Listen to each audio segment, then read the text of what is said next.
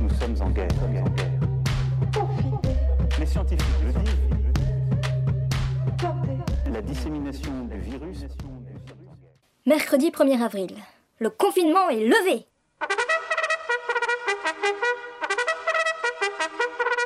Poisson d'avril, bien sûr. Mercredi 1er avril, 16e jour de confinement. Lorsqu'en 1918 le virus de la grippe espagnole s'était mondialement répandu lui aussi, de nombreuses villes prirent des mesures de confinement. Cette pandémie du début du XXe siècle, qui a fait des millions de morts au sortir de la guerre, s'est propagée en deux vagues, la deuxième étant beaucoup plus meurtrière que la première. Qu'en sera-t-il pour nous cent ans après?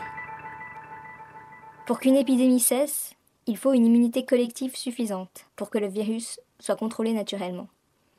Et pour avoir suffisamment de personnes immunisées, il faut qu'une grande partie de la population ait été au contact du virus. Donc, si on reste confiné, la majeure partie de la population n'ayant pas rencontré le virus, nous n'aurons pas pu développer les anticorps nécessaires à la mise en place de cette fameuse immunité collective.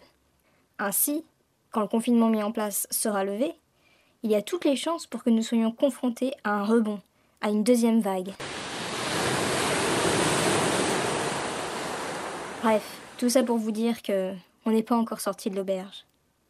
On n'est carrément pas sorti de l'auberge. Carrément. Ça, c'est un drôle d'adverbe.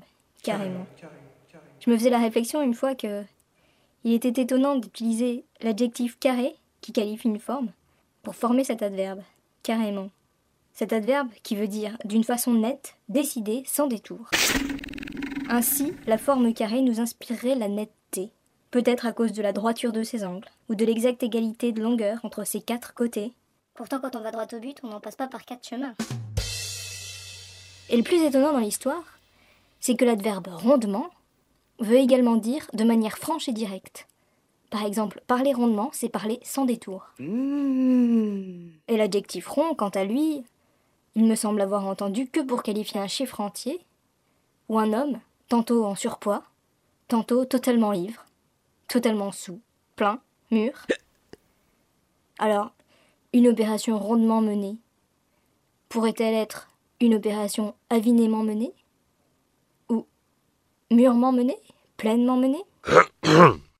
Et puis en pensant à ça, toujours, je me suis fait la remarque que les adverbes triangulairement, hexagonalement ou encore trapézoïdalement n'avaient encore pas reçu de signification métaphorique. Ce qui est assez réjouissant puisque ça nous laisse le champ libre pour en inventer une.